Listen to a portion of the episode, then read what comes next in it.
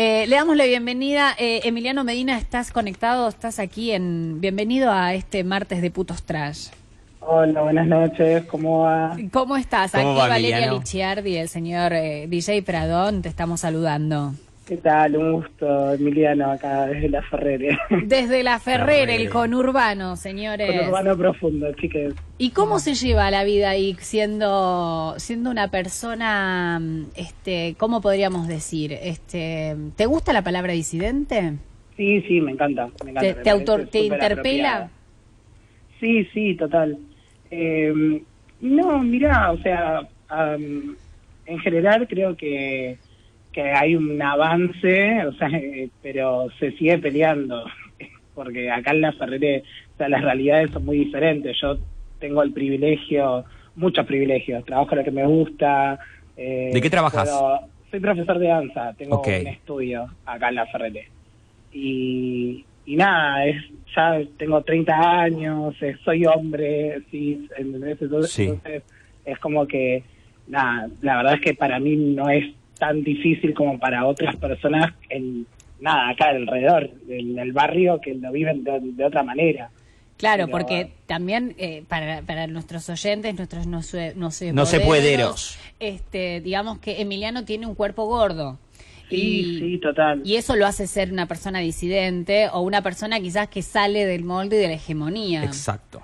Tal cual, sí, tal cual. Y aparte Pero- bailarín, coreógrafo, como decías, Sí, también igual- en el mundo de la danza estamos acostumbrados a ciertos tipos de cuerpos. De cánones a cumplir, Sí, de roles. A mí me pasa, por ejemplo, me pasa mucho, o sea, la verdad es que acá en la Ferrere mucha gente conoce mi trabajo porque doy clases a, a mucha gente, entonces es como que capaz que no, no se asombran tanto porque me tienen visto a algún lado, pero de pronto me pasa, viste, cuando tengo que hacer un viaje de Uber muy largo y el chofer, viste, me hace la pregunta, ¿qué te dedicas? Viste, y ya sabes que cuando digas profesor de danza, lo primero que va a decir es como, ah, vos, ¿en serio? ¿Vos? ¿Vos? Y te miran, viste, como diciendo, nada, o sea, solo los, los flaquitos pueden bailar. ¿entendés? Claro, no se pueden ¿en imaginar un cuerpo gordo bailando. No, no, aparte, si lo decís, lo piensan como, wow, qué ridículo, deben pensar como, nada, qué tanto se puede, se puede mover esta persona. Perdón, Emiliano, pero la verdad es que yo veo que eh, eh, mm, a la gente gorda no se le imagina haciendo nada prácticamente. Perdón por lo que diga, ¿no? Pero no se le total, imagina viajando en avión, no se le imagina yendo al cine, no se le imagina enamorándose. Garchando. Exacto. No, total, total, o sea, eso pasa todo el tiempo. Lo que pasa es que, nada, capaz que yo estoy en un proceso más de, de, de amor propio y de, y nada, de romper con un montón de cosas que es como que estoy todo el tiempo en la lucha y demostrando, ¿entendés? Que, que nada, que se puede. ¿Y cómo nace Pero- el contacto con la danza y con este deseo de bailar y expresarte con el cuerpo? Uf, es larguísimo, porque yo bailo desde muy chico. Eh, o sea, empecé bailando con mis primas en las fiestas familiares. Me acuerdo que nada, eh, ponían el Mambo Number Five de- y nosotros con mi prima pegábamos unos pasos en las fiestas y bailábamos delante de todos. Nada, y también yo estaba en un coro de una iglesia y hacían en las fiestas parroquiales para, para el párroco, ba- hacíamos coreografías y nada, la gente me decía como que por qué no tomaba clases de danza, porque me preguntaban si tomaba y empecé a tomar. Y desde ahí hasta ahora no, no paré de tomar clases. ¿Ahí en la. Ferrere, en algún lugar de la Ferrere No, o te yo venías? a- antes, yo antes vivía en Tuzaingó, antes vivía en Tuzaingó, tuve la infancia Mm. en Tuzaingó. Eh, después, a los 12 años, después de la crisis, eh, me mudé acá a la Ferrere, ya que toda mi familia es acá en la Ferrere, y acá es como que empezó más eh, fuerte el tema de la decisión con la danza, porque yo antes lo mío pasaba más por la música y por el canto, y después no, cuando me acá a la Ferrere, como que no tenía tantos lugares como para aprender eso, Claro. y sí, había un montón de lugares privados donde daban danza. Entonces, nada, por amigas que, que iban, empecé, probé ir y me encantó. ¿Y, y hiciste clásico o, o te metiste en esos en esas clases, por ejemplo, de jazz? O y. Sí, no, yo lo primero que hice fue jazz. O sea, cuando Sí. viví en Tucengó, lo primero que tomé fue clases de jazz. Y después cuando me mudé acá a la Ferrere, empecé a tomar clases ¿Cómo de- nos gusta el jazz? Porque el jazz aparte Ay, tiene amo. una cosa de... Fossi. Sí, sí, sí, sí. Ay, sí. Dios, sí. Belma Kelly. Es Ay, como... Dios. Eh, No. Y entonces, entonces este camino del- empezó con el jazz, ¿a qué edad más o menos? Y yo empecé a bailar jazz a los 10 años. Muy chiquito. Te hago una pregunta, Emiliano. ¿Vos ah, ya a los 10 años eh, tenías el cuerpo así como ahora, similar? o Mm, No, lo que pasa es que, o sea, yo siempre fui, siempre fui gordito, siempre tuve tendencia a engordar, Sí. pero eh, nada, mi cuerpo fue cambiando. Tuve momentos en la adolescencia donde estaba bastante flaco y después, nada, en realidad lo que, me, lo que me hizo engordar muchísimo fue en un momento a los 22, eh, tuve una lesión el tobillo, eso me dio mucho miedo de, de hacer mi actividad como la, como la hacía. Sí. Eh, y nada, es como que entre el miedo y también de que yo había empezado a dar clases, había tenido un episodio medio traumático una vez, una presentación que me salió mal. ¿Qué pasó? Como que me escondí. Nada, tenía que bailar un solo y que no me lo había preparado bien y me equivoqué y nada, me sentí muy mal y a partir de ahí es como que no como que no quise mostrarme tanto. Fue, eh, la sensación fue, mm, digamos, más por el equívoco o, o por o por otro tipo de cosa. No, fue pánico, fue pánico total. Fue pánico. de pánico. Eh, Lo que pasa es que, nada, para un bailarín creo que el peor terror es subir a una, a una coreografía y quedarte en blanco. Obvio. Tipo, es lo peor. A mí, la verdad es que nunca me había pasado algo tan vergonzoso si me había sido una de mis primeras muestras de fin de año de mis alumnos y me sentí súper mal, porque me súper expuesto. Y a partir de ahí como que me empecé a esconder y nada, también, o sea, me, me pasaron un montón de episodios en los cuales ponele, me Te empezaste a esconder, pero digamos, por- como a nosotros, por ejemplo, nos sorprendió gratamente este, verte bailar, seguramente en ese recorrido, en este camino para hoy llegar a ser casi, bueno, vamos a decir, un bailarín profesional, de, este, docente y demás. Eh, la mirada de los otros siempre fue, eh, digamos, de, de empatía para con vos, para con tu Eh, cuerpo. La verdad es que no. La No. verdad es que no. O sea, claramente. Lo que pasa es que, ponele, cuando yo era eh, más chico, ¿entendés? Y yo estaba en pleno movimiento, bailaba un montón y me mostraba y era como una forma de mostrarle a todo el mundo lo equivocados que estaban. Pero cuando me pasó esta situación fue como, nada, me sentí eh, miedo a la exposición completamente, ¿entendés? No, no quería exponerme y, y después pasé por otras situaciones que me presenté, por ejemplo, que no le quiero decir el lugar, pero me presenté en un boliche, Sí. en un concurso de coreografías, en un boliche gay, Ujú. muy conocido, que está en Costanera, no decía más nada. Y fuimos a un concurso de coreografías, fui con un par de alumnos, y me acuerdo como que la onda del, del boliche era hacer eh, un concurso de varios encuentros, Sí. con un jurado estilo bailando. Claro. Me tuve que bancar unos comentarios a- a- con respecto a mi cuerpo que fueron Desagradables. Pero a vos sí te vi en la ballroom de Turbo, ¿o no? Que la rompes. Sí, sí, no, pero la ballroom de Turbo es algo increíble, chicos. O sea, no Sí, las ballrooms son increíbles. Nubecita No, Vargas sí. también tiene como... Ay, Nube, la amo. Nubecita es Que ahora sí, le mandamos un beso a Rodrigo Espe- a Rodrigo, Sí, uy, también a a Rodrigo, Rodrigo, Ro- que a Rodrigo Spector, que bueno, y a Rodrigo. Rotpando y a Magu Fernández Richeri. Ay, Sí. a todos los amo, hermosos, adorados.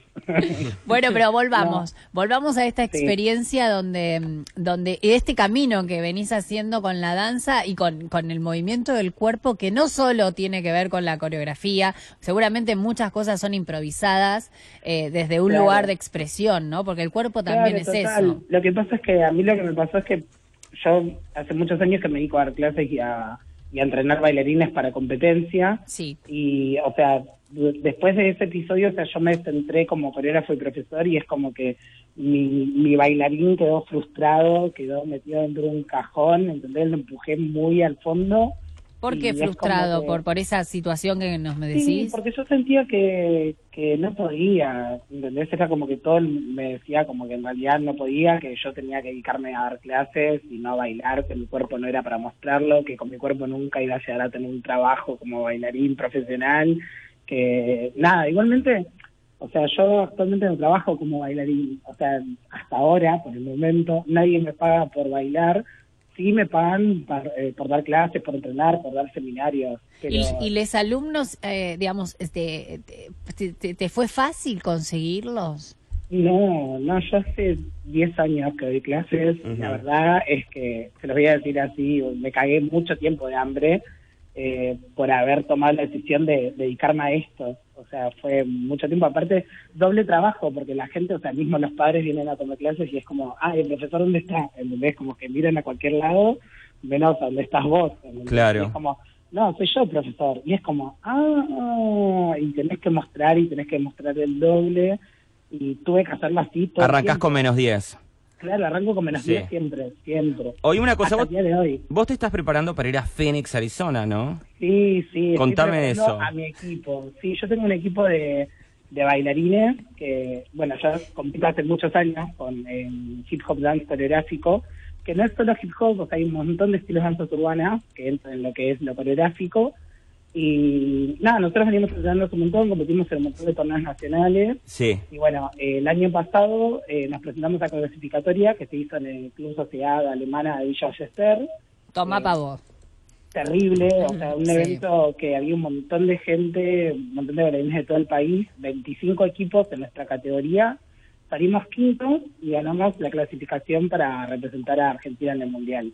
Y hip hop, ni más ni menos. Sí, sí, no, aparte, no, no, chicos, ustedes no, no saben la idea de lo que trabajamos y lo felices que estamos por esto, porque nada, para nosotros es alto sueño, es el sueño del pibe y estamos, nada, ¿Cuánta, cuán- ¿Cuántos son los que se les que presentan ahí en la competencia? lo- Eh, les- los que fuimos a la preliminar fuimos 33, pero bueno, por cuestiones obvias viajamos 22 chicos, Bien. chicas. ¿Tienen el apoyo de alguien? ¿Se, se gestionan soles? O... No, esto es autogestión completa, o sea, Se estamos pagan el igual pasaje. en búsqueda, estamos en búsqueda de, de sponsor también, o sea, eh, seguramente en algún momento toquemos eh, algún contacto municipal, pero la realidad es que ya de entrada nosotros pensamos en que esto va a ser algo que, que lo vamos a hacer por medio autogestión. Claro, ¿y hay corporalidades diversas ahí en, en, digamos, en esta, en estas personas, que- en tus compañeros que se van a ir a, hasta Arizona? Sí, sí, hay de todo, hay de todo, porque aparte, eh, nada, trato de generar un espacio donde todos puedan tener confianza en ellos mismos y también puedan crecer. Y nada, me gusta ser el profesor que yo no tuve, porque a mí nada, me Claro. bardearon durante muchos años, tuve muchos profesores que me bardearon un montón por mi cuerpo, por lo que podía hacer, por lo que no podía hacer. Profesores de educación de- física, imagino. Claro, sí, no. Sí, no, no. hay que matar, bueno, no sé si a todos, pero bastante son responsables de mucho, de mucho, de, de- de muchos de nosotros, lo- la autoestima y demás, los profesores de Real. educación física, eh, hay que decirlo, hay que Sí, decirlo, hay que Aparte, decirlo. La- te hacen pasar mal que vos vas y tipo, te hacen jugar a la pelota y yo quería bailar, ¿entendés? No quería jugar a la pelota. Claro. Pero nada, eh, lo mismo, o sea, años... eh, años Ya mostrabas años, la, marico- la maricona que tenías adentro, además de gorda maricona era ella. Sí, total, pero, Pero- tapadísima. Bueno. Eh, nada, o sea, fue un proceso, es un proceso. Yo creo que mismo hoy yo empecé a mostrar más mis videos y a mostrarme a mí bailando porque estoy tratando de, de romper hasta con mis propios prejuicios, porque uno está lleno de prejuicios Sí. que, que nada, que es como que vienen con tu partida de nacimiento, ¿entendés? Vos nacés y ya es como que viene incluido, ¿viste? Entonces, nada, estoy tratando de, de romper con, con, con eso. Mismo estos videos que ustedes vieron Sí. y que compartieron, o sea, es gracias a un montón de amigos que me dicen, dale, mostrate, dale, mostrate, dale, hacelo. ¿entendés? Claro. ¿Por qué no? ¿Entendés? Yo en mis clases mismo no bailaba. Yo marcaba mis clases, corregía un montón, pero era como, ¿para qué? No me quiero mostrar y de pronto salieron un montón de puertas y un montón de situaciones hermosas y también conocí un montón de gente hermosa que, que me ayudó. A mí me ayudó muchísimo la ballroom, no lo voy a mentir. La gente de fiestas turbo, Sí. encontrar un ambiente donde se respire tal libertad, donde no importa corporalidad, eh, eh, elecciones, eh, es totalmente... Y aparte se genera una hermoso. agite ahí con la gente, una energía, No, una, una potencia, una, un incentivo también, ¿no? No, Porque es increíble, es increíble, es increíble. Yo la primera vez que yo fui a cuatro, como a cuatro ballrooms a acompañar a una amiga y de pronto me animé a bailar y ese día lo dudé un montón y aparte no solo por el hecho de la corporalidad y del que digan, sino también porque yo me dedico a esto y es como si la pifio, ¿qué van a decir? ¿Entendés? Eh, es como mucho mucha presión que yo me ponía encima y, y nada, a partir del momento que me animé, o sea, se- fue una agita hermoso que nada, hay gente que hasta el día de hoy me, me saluda y me tira súper buena energía y la verdad es lo que uno necesita para para poder hacerlo, porque si fuera por la gente que hay afuera, ¿entendés? Por la gente que, que no curte esta onda del ballroom y de la libertad y de la disidencia, eh, no sé, yo no podría hacer lo que hago. No, si la gente es un horror, quédate tranquilo, amor mío, por favor. Claro. Mí, o sea, yo, yo lo digo siempre y se lo dije arropando en la primera vez que fui. Sí. Sí. Yo siento que, que la ballroom es como un oasis entre tanta mierda, porque la verdad es que Se la es- pasa bien, es, sí. es de no creer, chicos. Yo creo que todo el mundo. Todo que tiene entra que pasar por la ballroom, total. Sí, total. Es una total. experiencia eh, religiosa, como diría Enrique Iglesias. Yo tengo una duda, hablando Sí, de la sí. ballroom y, y también las competencias, porque yo veo eh, eh, estos cuerpos disidentes moverse Sí. de una manera increíble, pero digo, y encima en tacos. Ahora, la pregunta es, ¿hay Sí. unos tacos, eh, eh, digamos, hay algún truco? Un taco decidente. Un taco Un taco especial no quisiera decir porque no me no hay especial somos todos pero Claro. digo como co- eh, cómo haces cómo es una pregunta que te estoy haciendo que me la han hecho a mí como a veces cuando se han dado cuenta o pensado dicho ah pero Sí. nació varón cómo hace para caminar tan bien en tacos no, No, bueno mira, es una pregunta casi como ¿Caminás bien en tacos? Camino bien. Es que el taco, viste, una vez que te lo pones y caminás, ya va solo. Si no, si te lo pusiste y no pudiste caminar, es que no, Ok. no puedes usar taco. Tal Pero en el caso de, de, de, digamos, de los movimientos, siempre es Sí. complicado bailar con zapatos con taco. ¿Vos Sí. tenés algunos especiales? ¿Bailás no, cómo? no, no, no. Yo, no, yo por lo menos yo no, no bailo con, con zapatos de taco. Sí. Eh, bailo con zapatillas comunes y en realidad para mí Ah. lo primordial, como buen bailarín, para mí lo primordial es estar cómodo. O sea, para lo que sea, no importa el estilo que bailes, no importa lo que quieras hacer, o sea, vos para bailar tenés que estar cómodo y Claro. sentirte cómodo con lo que tenés puesto, porque nada, aparte, chicos, nos podemos lastimar, o sea, si nosotros no sabemos usar un taco o no sabemos usar un zapato en especial, es como mejor hacerlo como te sientas cómodo, pero hacelo. O sea, Claro. no importa. Yo, no- yo no uso zapatos, yo bailo con zapatillas y en la ballroom a veces va gente que va con tacos y baila, pero hay gente que, que nada, nació con esos tacos puestos. Porque es, es difícil, ¿no? No es para cualquiera. No Claro. para cualquiera el taco. No, claro, bueno, es hip hop, pero bueno, yo me imaginaba la ballroom como, como también con los tacos, por eso lo preguntaba. Claro, pero, no, yo en, la, en las ballroom igual, o sea, en la categoría de Boeing, que es la que yo compito, sí. eh, o sea, hay gente que, que bailan tacos, hay gente que baila zapatillas, o sea, eh, el calzado es indistinto. A menos que, por ejemplo, que no es lo que se baila en la ballroom, a menos que bailes heels o bailes estiletos o Claro. bailes con tacos, o sea, no no se baila con tacos, es el calzado es libre. Bien. Bueno, viste que hoy es nuestro martes de putos trash y hay una Sí. pregunta que es eh, que la hace Franco y es ¿Cuál es? fundamental, A ver. que la tenemos A que hacer. ¿Cómo te hiciste puto? Oh. ¿Cómo te hiciste puto? Y esto obviamente es una ironía y lo voy a repetir textual de Franco porque Sí. no nos hacemos... ¿Cómo es que dice? Puto, nacemos. Nacemos Ah, putos. claro, no Claro. se No hace. se- Ay, sí. Dios, no sé, es como... Es, es muy fuerte la pregunta. Claro. ¿Qué es lo que sentís que te hizo puto? ¿Qué mirabas? Bueno, recién decíamos Number Number Five, que Puede es un ser. tema que puede No, pasar igual- tranquilamente en el programa de DJ ese Pasa tema. constantemente. Total, Sí. total. Igualmente no, no fue la música, ¿no? Yo me acuerdo, nada, yo iba al- a, a la colonia y veía a mis compañeros Me por muero. primera vez y fue como. ¿Qué es esto? ¿Qué me está pasando? Y ahí creo que, ahí chicos, ahí, ahí sucedió. ¿Te gustaban los varoncitos Claro. en la Sí, colonia? Despertó la mirada. Total, sí. Sí, no, igual yo en ese momento era un niño, pero yo miraba a todo. Yo miraba mucho. Eras muy mirón, muy mirón. Sí, sí, total, hasta ahora, hasta el día de hoy, eso me acompaña. Bueno, pero esto también valida lo que decimos siempre, ¿no? Que eso es una cuestión de sentimiento, como el Total. baile. No se puede explicar, tiene que ver con eso, con dejarse llevar y con que el cuerpo se exprese. Claro, que Emiliano nos cuente las redes. Las redes, así ya de ahí nos vamos al noticiero. Al informativo. Al informativo, perdón, perdón. Bueno, en Facebook eh, soy eh, Milena Medina, me pueden buscar ahí. Sí. Y en Instagram, que es lo que más utilizo, en realidad es Emiliano Medina, ok, Emiliano Medina, ok, todo junto. Perfecto. Buenísimo. Bueno, muchas gracias, Emiliano. Fue un No, placer hablar contigo, conocerte y bueno, a seguir danzando. Y mucha Sí, suerte y te vamos a estar ahí también ah, eh, viendo muy de cerca por, por la competencia de hip hop que se va a dar, este, que Claro que seguramente van a llegar, van a ganar. Que sea con. Ay, éxito. ojalá, Va a ser ojalá, mucho ojalá éxito. podamos, ojalá podamos pasar. Para mí esto es un montón. Yo me siento una persona súper común, que no tengo nada eh, extravagante para decir, pero nada, esto es un montón en serio de que puedan difundir lo que hago, mi trabajo de este humilde gorrito que baila. Mi amor. Y nada, quiero decirles eh, que nada, lo último, lo último que quiero que, eh, que quiero compartir Sí, es, eh, la red de mi estudio, el Instagram de mi estudio Sí. es dale. BD, B larga, BD Dance Group. Eh, ahí también está BD el- Dance Group. Dance BD Group. Dance Group. Es el Buenísimo. Instagram de mi estudio.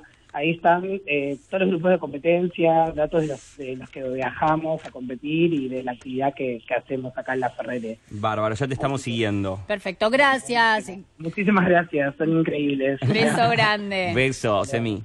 Chao. Bueno,